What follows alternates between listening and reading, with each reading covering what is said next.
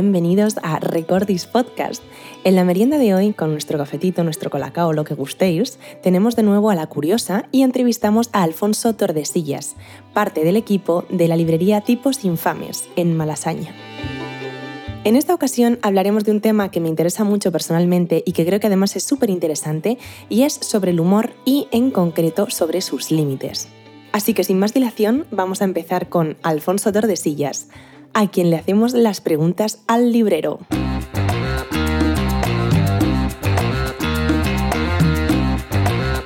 ¿Cuál es tu libro de cabecera? Eh, el libro del desasosiego de Fernando Pessoa fundamental. Siempre puedes recurrir a él en cualquier momento. ¿Qué libro te enganchó a leer? ¿Qué me enganchó a leer? Pues seguramente Palabra sobre Palabra, que es, bueno, es un poemario de, es el poemario, la poesía completa de Ángel González. Pero me enganchó él sobre todo, Ángel González.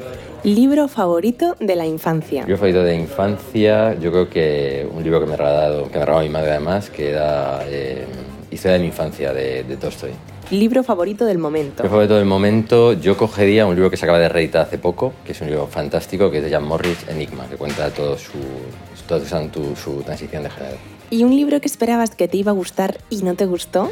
Arturo Pérez Reverte, eh, te voy a decir algunos, algunos cuantos que, que, pensaba que me podían gustar y al final no me han gustado. Y al revés, un libro que esperabas que no te iba a gustar y te gustó. Pues voy a poner, o sea, un poco atópico, pero El Quijote. Eh, cuando tuve que leerme por obligación, me, me, me, acabó fascinando, me pareció fascinante. Muy divertido, muy entretenido, sí, todo, todo lo contrario que pensaba que iba, que iba a ser. ¿Personaje o villano o villana favorito? Pues es un personaje literario, pero deja de ser literario, porque es el Moriarty pero el Moriarty de la serie de animación de Moriarty que había en televisión española en los años 80. Era, me parecía muy divertido, especie como de lobo, bueno, muy, muy histriónico, muy divertido. ¿Libro favorito escrito por un hombre? Escrito por un hombre, seguramente eh, cogería Mortadelo Rosa de Umbral. Es un libro fabuloso que habla sobre la muerte de hijo, la pérdida, la ausencia, eh, un libro muy, muy poético, muy onírico, un libro fantástico. Ahora el libro favorito escrito por una mujer. Eh, el libro favorito, o de mi favorito escrito por una mujer, sería el libro de La mujer hedada de Annie Ernaux, publicado por Cabo Voltaire, que es un libro fabuloso que debía de ser eh, obligatorio de leer, para, sobre todo para todos los hombres, porque cuenta muy bien la impotencia y la angustia de una mujer que se encuentra en una situación incómoda familiarmente porque unas obligaciones y unas tareas que ella no, no se va a cometer porque no, no, tiene por qué acometerlas, pero se ve una obligación de tener que acometerlas todas las tareas domésticas. Es un libro fantástico. Un clásico imprescindible. Pues un clásico imprescindible, que son muchos y es uno solo, sería el mito del Don Juan, abordado de muchas, eh, aprovechando que tenemos, a mí me gusta mucho el teatro y tenemos una sección de teatro en Tipos Infames. El mito de Don Juan, desde el Burador de Sevilla, eh, bueno, eh, el, el, Don Juan de, de Modier, a mí me apasiona menos el Don Juan de, de Zorrilla, pero bueno, cualquiera, cualquiera los de Don Juan, la de la, adaptación también a la, ópera de Mozart, de, de, libreto de Ponte y tal, me, me parece, me, me, gusta mucho, me gusta mucho el mito de Don Juan. Tres cualidades de un buen librero. Pues yo creo que tiene que ser, tiene que estar atento, tiene que ser una persona atenta, tiene que saber recomendar y tiene que ser un lector, tiene que, tiene que gustar la lectura. Y por último, háblanos un poco de tipos infames. Aquí podemos estar horas y horas sobre tipos infames. Pues nace en 2010, con el, con el, somos tres amigos, eh, Gonzalo, Curro y yo, que teníamos la idea de montar la librería que nos, gustaba, que nos gustaba como, como lectores. Y nace tipos infames, con una sección de narrativa eh, muy potente, narrativa menos comercial o independiente. Entonces parte de un fondo literario muy literario, con eh, poca, digamos, o, poca atención a lo comercial y más atención a la literatura independiente y donde se aunan, digamos, las pasiones y los defectos de todo,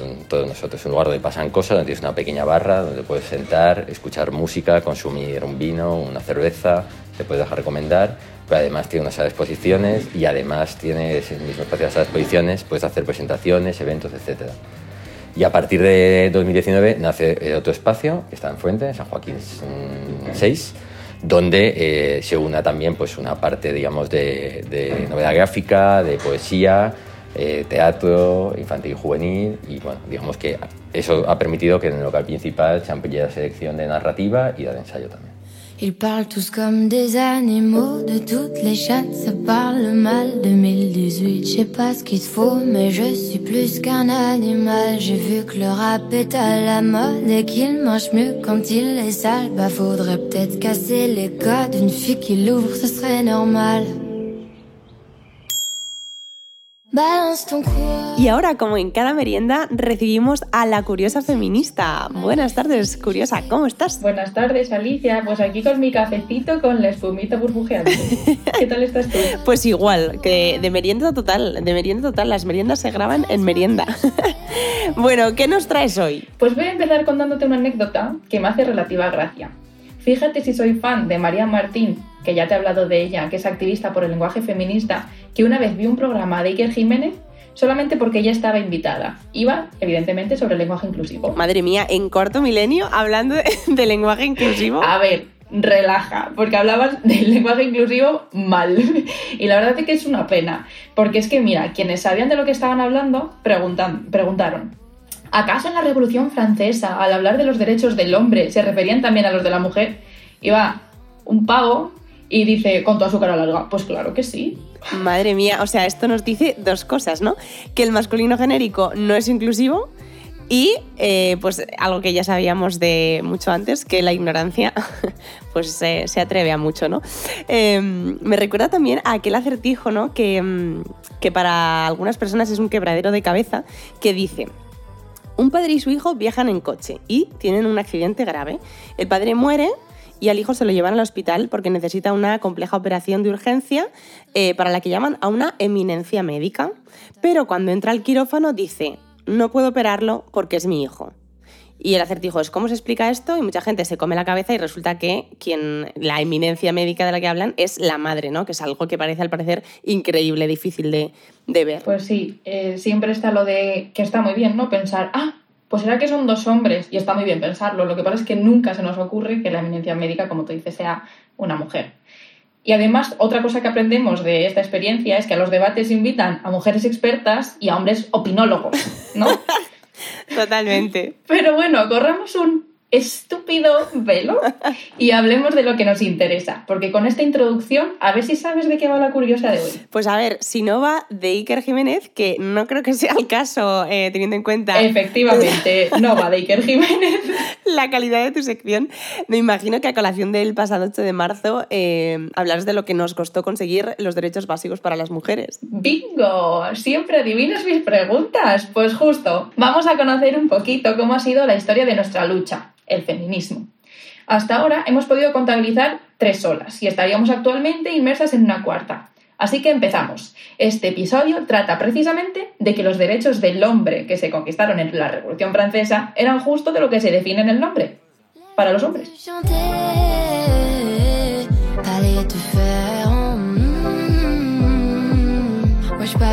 A ver, recapitulamos un poco. La Revolución Francesa fue un periodo de cambios revolucionarios en Francia eh, que empezaron en 1789, ¿no?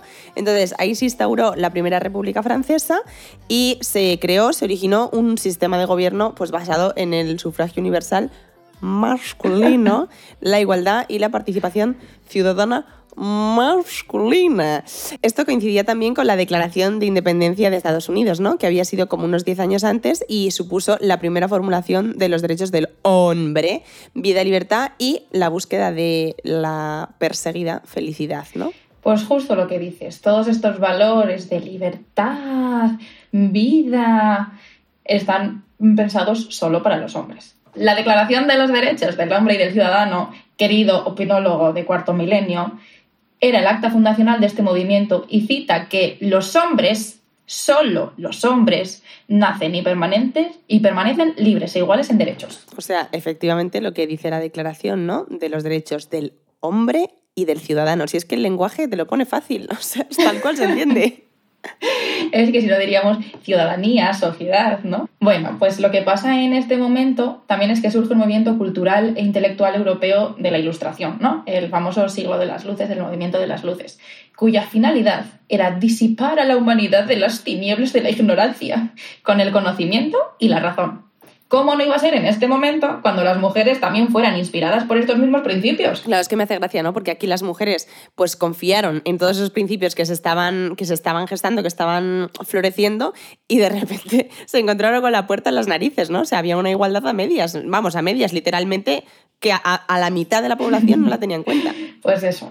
Eh, en 1791 poquitos años después de esto que comentábamos antes, Olympe de Gux escribía en la Declaración de los Derechos de la Mujer y la Ciudadana que la mujer tiene el derecho de ser llevada a la pena de muerte y, del mismo modo, derecho a subir en la tribuna. Solo una de esas dos cosas pasó, Alicia, a ver si sabes cuál. A ver si sé cuál, pues a ver, casualidad, casualidad, efectivamente, la guillotina de Pues efectivamente. Al año siguiente, la inglesa Mary Wollstonecraft escribía en su Vindicación de los Derechos de la Mujer que las mujeres no son inferiores por inteligencia o capacidad, sino que son oprimidas por la falta de educación y de oportunidades que se les ofrecen. También criticaba los roles domésticos y subordinados que la feminidad impone a las mujeres. Esta, esta obra de Mary Wollstonecraft es la que se considera el acta fundacional de la teoría feminista. Y para rizar más el rizo, Mary Wollstonecraft moría al dar a luz a su segunda hija, que curiosamente era o sería después Mary Shelley, la autora de Frankenstein. Ostras, ya ves, ¿eh? qué casualidades de la, de la vida y de la historia. Pero entonces, ¿quieres decir que no hubo, no hubo feminismo o no hubo mujeres feministas hasta 1792? A ver, hasta entonces hubo un montón de mujeres valientes que se atrevían a romper los ajustados moldes del género pero no se puede hablar de feminismo en cuanto a que no se estaba teorizando sobre la opresión y la, subordinación de las mujeres por razón de sexo. Esto te va a encantar. Una mujer que no entiendo que no nos estudia en los libros de historia, Christine de Pizan, que en 1405, ¿vale? Hace 600 años escribía La ciudad de las damas. Esta sería la primera mujer escritora reconocida, porque ya sabemos que Anónimo era la mayoría de las veces una mujer, ¿no?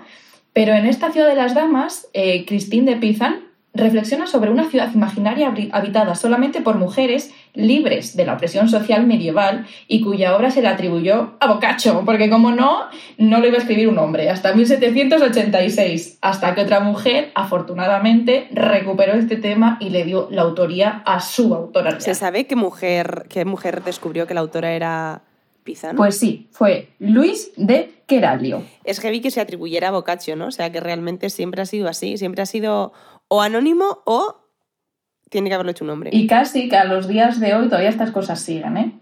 Y no, no comento estas cosas porque es que me caliento y hemos venido a hablar de otra cosa. dale, dale, prosigue.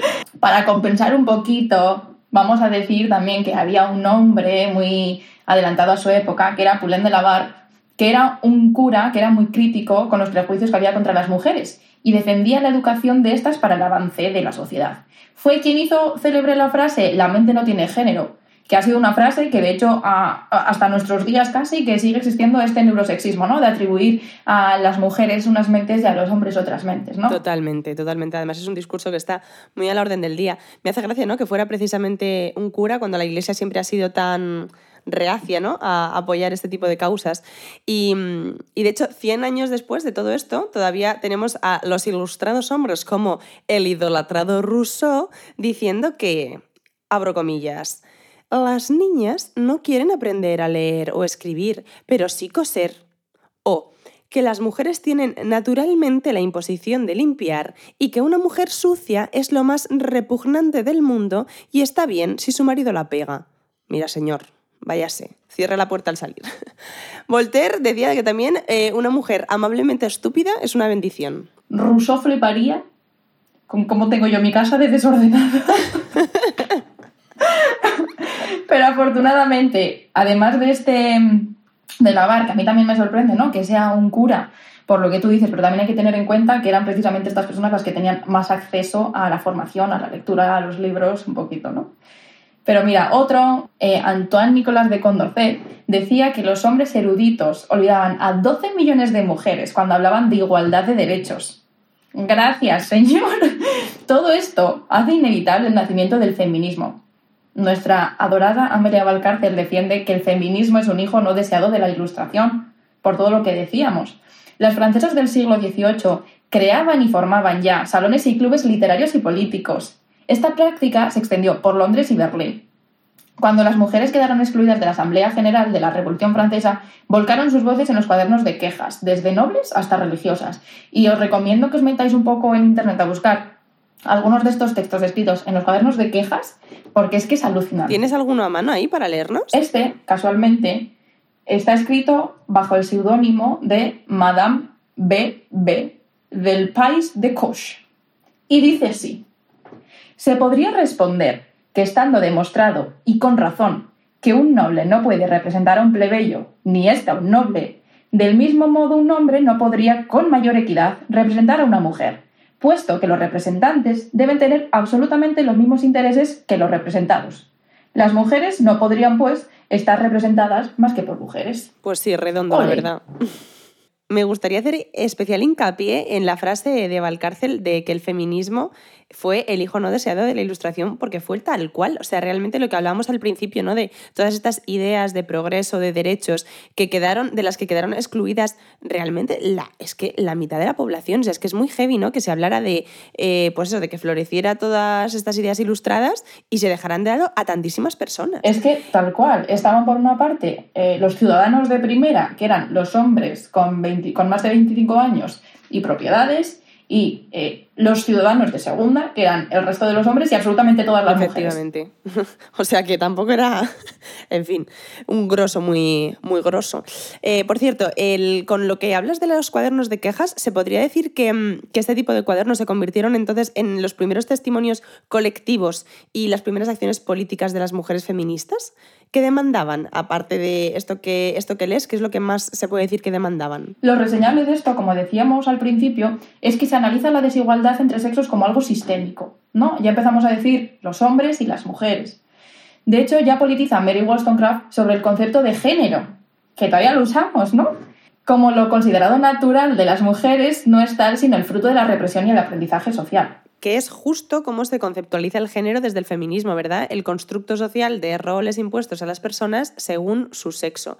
Que las mujeres cuidan y se quedan en casa y los hombres son fuertes y trabajan fuera, ¿no? Y todo esto, todo lo que rodea a, a esto. Claro, el color rosa y el color azul o todas estas cosas. Además, las reivindicaciones iban enfocadas a la consecución de la ciudadanía y la igualdad formal con los hombres. Demandaban así el derecho de la representación política, como hemos leído en, en este cuaderno, y al voto, pero no solamente, porque también pedían el derecho a una educación, al trabajo, derechos matrimoniales, de divorcio y con las hijas e hijos. Pero también muchas mujeres alzaban la voz por la abolición de la prostitución, como para que nos digan que es imposible. Es muy fuerte, ¿eh? O sea, es que es muy fuerte que estas cosas se exigieran hace 250 años y que ahora hoy muchas no se cumplen en la mitad del mundo, pero es que además en nuestro país, como en la mayoría, toda- todavía no se avanza con este tema que es la, la abolición de la prostitución, que me parece, no sé, un tema de primera línea en la agenda feminista. Es cierto, saltamos aquí un poquito un espacio de tiempo bastante amplio, que en la Segunda República Española sí que se legisló en esta dirección, ¿vale? Castigando a puteros y proxenetas, que es como se abole la prostitución. La cosa es que ahora estamos hablando de las olas 1, 2 y 3 y 4, y luego si quieres, pues podemos desarrollar en, en un siguiente programa qué es lo que pasa con el feminismo español. Qué fuerte lo de la República, la verdad. Eh, se podría decir, vamos, habría que buscarlo ¿no? y contrastarlo, pero quizá eh, es de los primeros países ¿no? en, en presentar este tipo de propuestas de, de abolición. Pero bueno, ya hablaremos de, de la historia del feminismo en nuestro país, que es muy interesante. Prosigamos por donde íbamos. Pues vamos a retomar esto de la Revolución Francesa y la Ilustración. No se puede negar que fuera revolucionario el hecho de que 6.000 mujeres parisinas marchaban en Versalles en busca del rey y la reina y consiguieron su traslado a París.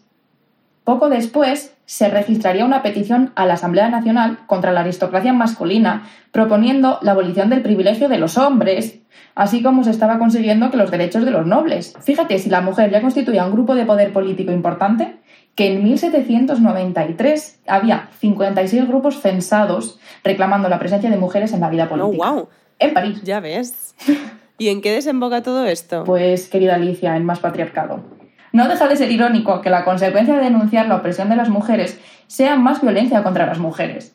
En 1793 las mujeres vuelven a ser excluidas de los derechos políticos, se les prohíbe as- asistir a las asambleas políticas y se ordena la disolución de los clubes, no pudiendo reunirse más de cinco mujeres en la calle. De nuevo, las mujeres para casa. Guillotinan a Olympe de Gouges y encarcelan a, otras muchas mujeres. 15 años después, Napoleón, otro gran hombre, vuelve a convertir el matrimonio en una relación desigual, exigiendo la obediencia de la mujer al marido y limitando el divorcio solo si el marido fuera infiel a la esposa dentro del hogar. Que la respuesta a denunciar la opresión de las mujeres sea más violencia contra las mujeres, yo creo que tiene su explicación en el miedo a perder mm, privilegios de los hombres, no hay otra. Pues evidentemente. Si tú estás muy asentado en tu estamento social privilegiado, ¿cómo vas a querer que te quiten de ahí, no? Pues nada. Las mujeres, de nuevo, volvían a ser consideradas hijas o madres en poder de sus padres, esposos o incluso hijos. No tenían derecho a administrar su propiedad, fijar o abandonar su domicilio. No podían ejercer la patria potestad, mantener una profesión o emplearse sin, sin permiso. Tampoco podían rechazar a su padre o a su marido si fueran violentos. El sacrificio y la abnegación volvían a ser virtudes obligatorias y se fijaron para ellas delitos específicos como el aborto, lo que no dejaba de ser, de nuevo, mandar sobre los cuerpos de las mujeres. La ausencia de ciudadanía femenina imponía la ausencia de libertad. Esto de hablar de las olas y remontarnos a lo que fue la primera ola feminista creo que es importantísimo y creo que es eh, importantísimo en general hablar de la memoria colectiva histórica para entender la sociedad y los procesos actuales. Es que es todo esto lo que nos ha llevado a la sociedad que tenemos. A mí me hace gracia cómo dicen, ah, pero es que ya lo tenéis todo conseguido, no sé qué. A lo largo de estos episodios vamos a ver las diferencias entre el patriarcado, de coerción y el patriarcado de consentimiento. Vamos a ver cómo toda la opresión contra la mujer no desaparece, simplemente se transforma para pasar desapercibida. Hablábamos en otro episodio de los micromachismos y poníamos el foco en que no es que sean machismos pequeños, sino que son machismos cotidianos que pasan desapercibidos. Totalmente, y también es tan importante saberlo Feminista, muchísimas gracias. Eh, quiero volver a sugerir a nuestra audiencia, ya que vamos a hablar de historia del feminismo, que si tienen cualquier duda, que nos escriban por redes sociales o por los medios que tienen a su disposición, eh, porque estaremos encantadas de hablar de lo que nos sugieran. Y a mí me gustaría decir que esta información la estoy sacando eh, de varias fuentes, pero sobre todo del libro Feminismo para principiantes de Nuria Varela, que es un libro de cabecera que debemos tener todas en nuestra mesilla. Todas y todos, efectivamente. Todas y todos, correcto. Curiosa, muchísimas gracias un mes más por estar aquí con nosotras y te esperamos para el próximo. Voy a seguir con el café, que se me está enfriando.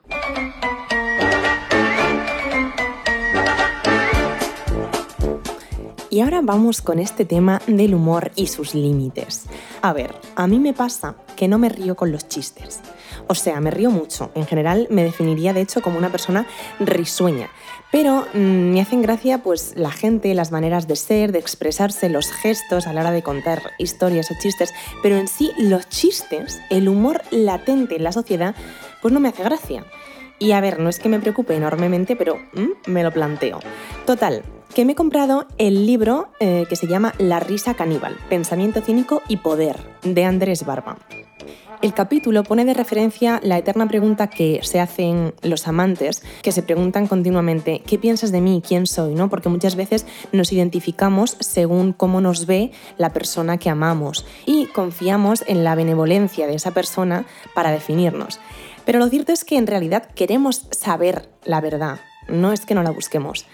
La parodia, dice Barba, que responde a la pregunta que nos hacemos constantemente, ¿no? comparándola con la del amante, pero no tiene esa benevolencia. Es decir, te dice lo que eres tal cual, ¿no? Eres esto. Y a diferencia de la intimidad de los amantes, la respuesta de la parodia se contesta no solo en público, sino que además deja abierta la sanción de la risa colectiva. Y eso le da todavía más veracidad a lo que la parodia expresa. Ríen, luego es cierto. Decía Chaplin que nuestro conocimiento nos ha hecho cínicos, nuestra inteligencia duros y desconsiderados. Pensamos mucho y sentimos demasiado poco. Más que inteligencia necesitamos bondad y dulzura. Sin ellas la vida sería violenta. Bueno, pues os voy a contar una anécdota que ocurrió en un cine yugoslavo durante la Alemania nazi. Aclarar antes que el cine de Chaplin al completo había sido prohibido durante el periodo nazi debido al malentendido de un supuesto origen judío.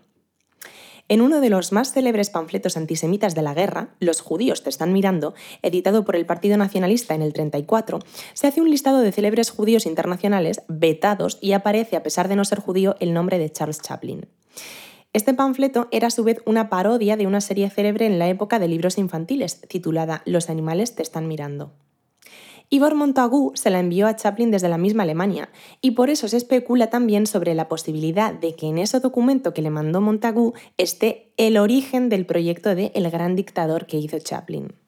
Resulta que Nikola Rodasevic, un joven proyeccionista que trabajaba también en el departamento de propaganda alemán, robó del archivo de películas prohibidas El Gran Dictador cuando la política oficial era quemar estos films. Cuando Rodasevic descubrió el potencial del material que tenía, decidió ponerlo de strangis, sustituyendo la programación oficial por la peli de Chaplin en un cine militar de Valjevo, en el que solían reunirse los oficiales de las SS. Cuando comenzó la proyección y Adenoy Hinkel apareció en la pantalla, muchos de los oficiales allí presentes se fueron retirando discretamente al percibir una posible polémica a raíz de la película. Empezaron a escucharse los primeros murmullos y las primeras risas tímidas, y de pronto algunos de los oficiales que se habían quedado en la sala empezaron a proferir insultos y a pegar tiros a la pantalla como si eso fuera a hacer que Chaplin dejara de moverse parodiando al dictador. En contraste con este suceso, Albert Speer, ministro de Armamento y Guerra, escribía en unas cartas encontradas en 1973. Mi mujer y yo rara vez vamos al cine. Puede que llegue pronto El Gran Dictador, una película que deseo ver desde hace años. Esa será la excepción porque siempre he sido un gran admirador de Charles Chaplin. Speer escribió también una carta a Ona Chaplin en la que decía que El Gran Dictador era el mejor documental sobre el Tercer Reich que había visto jamás. Supongo que con sorna. Lo que plantea Barba es la pregunta de por qué Esper se toma con tanta frivolidad la sátira de Chaplin, mientras que los soldados de las SS del cine militar de Valjevo demuestran esa ofendida teatralidad. En el capítulo afirma que cuanto más nos ofendemos, más demostramos haber creído en nuestro interior que había verdaderos motivos para la sátira. Aquellos que se ofenden, dice Barba, son contra todo pronóstico los que menos creen en realidad porque si no, no necesitarían teatralizar tanto su indignación. Charles Chaplin sabía lo suficiente como para hacer su parodia, pero también desconocía lo suficiente. De hecho, en unas declaraciones afirmó que si hubiera sabido lo que vendría después, quizá nunca hubiera hecho El Gran Dictador. No aclara que no hubiera hecho otra película. A colación de esto, Barba afirma que es necesario desconocer para que no se active el inhibidor natural más poderoso de la risa, que es el sentimiento. Pensamos mucho y sentimos demasiado poco. ¿Os acordáis de esta frase de antes? Pues suena de nuevo en medio del discurso final de la película, pero ahora parece como si se tratara de una negación de la parodia que acaba de representarse. Un poco más de sentimiento y la risa se habría extinguido por completo. La pregunta de ¿dónde están los límites del humor? es una pregunta mal planteada, porque el humor está dialécticamente justo en el límite entre lo que conoces y lo que desconoces. Decía Luis Piedraíta que hace 50 años no podía reírte de nada, y luego llegó una época en la que podía reírte de todo. Ahora parece que puedes reírte de todo, pero en realidad no puedes reírte de nada.